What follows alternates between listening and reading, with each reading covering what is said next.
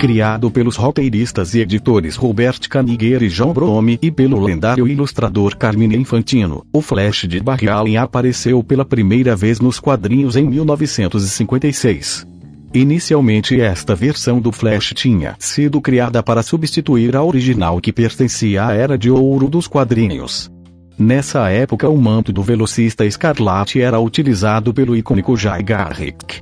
Desde os anos 50 que o personagem tem passado por diversas mudanças, tendo ainda sido adaptado para a tele e para o cinema, onde atores como John Wesley Shipp, Grant Gustin e mais recentemente Ezra Miller deram vida ao homem mais rápido do planeta. As coisas não começaram bem para Barry Barry Allen nos quadrinhos o personagem Barry Allen tem sido perseguido pelo infortúnio desde muito cedo. Filho de Nora e Henry Allen, o nascimento de Barry não foi nada fácil, pois para além de ter nascido com duas semanas de atraso, o seu irmão gêmeo foi roubado da sua família logo após ter sido colocado no mundo. Nora Allen, a mãe de Barry teve gêmeos, mas os médicos do hospital mentiram dizendo que uma das crianças morreu no parto. Isso tudo foi parte de um plano para darem o irmão de Barry ao Stavne, pois o seu filho tinha nascido morto. Curiosamente, tudo isso teve implicações no futuro. Por ter nascido com duas semanas de atraso, Barry ganhou o hábito de chegar atrasado em todo lugar. O seu irmão gêmeo um dia também se viria a tornar no vilão que ficou conhecido pelo codinome Azul Cobalto. O momento mais trágico da vida de Barry Nora Allen Barry Allen cresceu lendo quadrinhos do seu herói favorito, Jay Garrick com Flash original. No entanto a sua infância iria ficar marcada por um acontecimento terrível.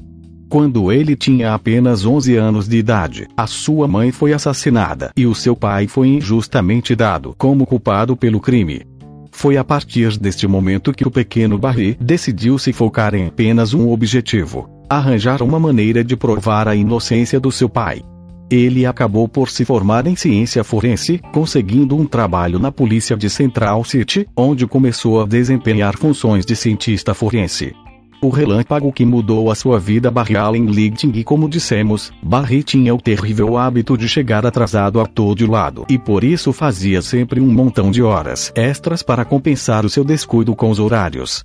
Numa dessas noites em que ele se encontrava ainda a trabalhar no laboratório forense da polícia de Central City, Barry estava rodeado de químicos quando um relâmpago entrou pela janela do laboratório e o atingiu diretamente.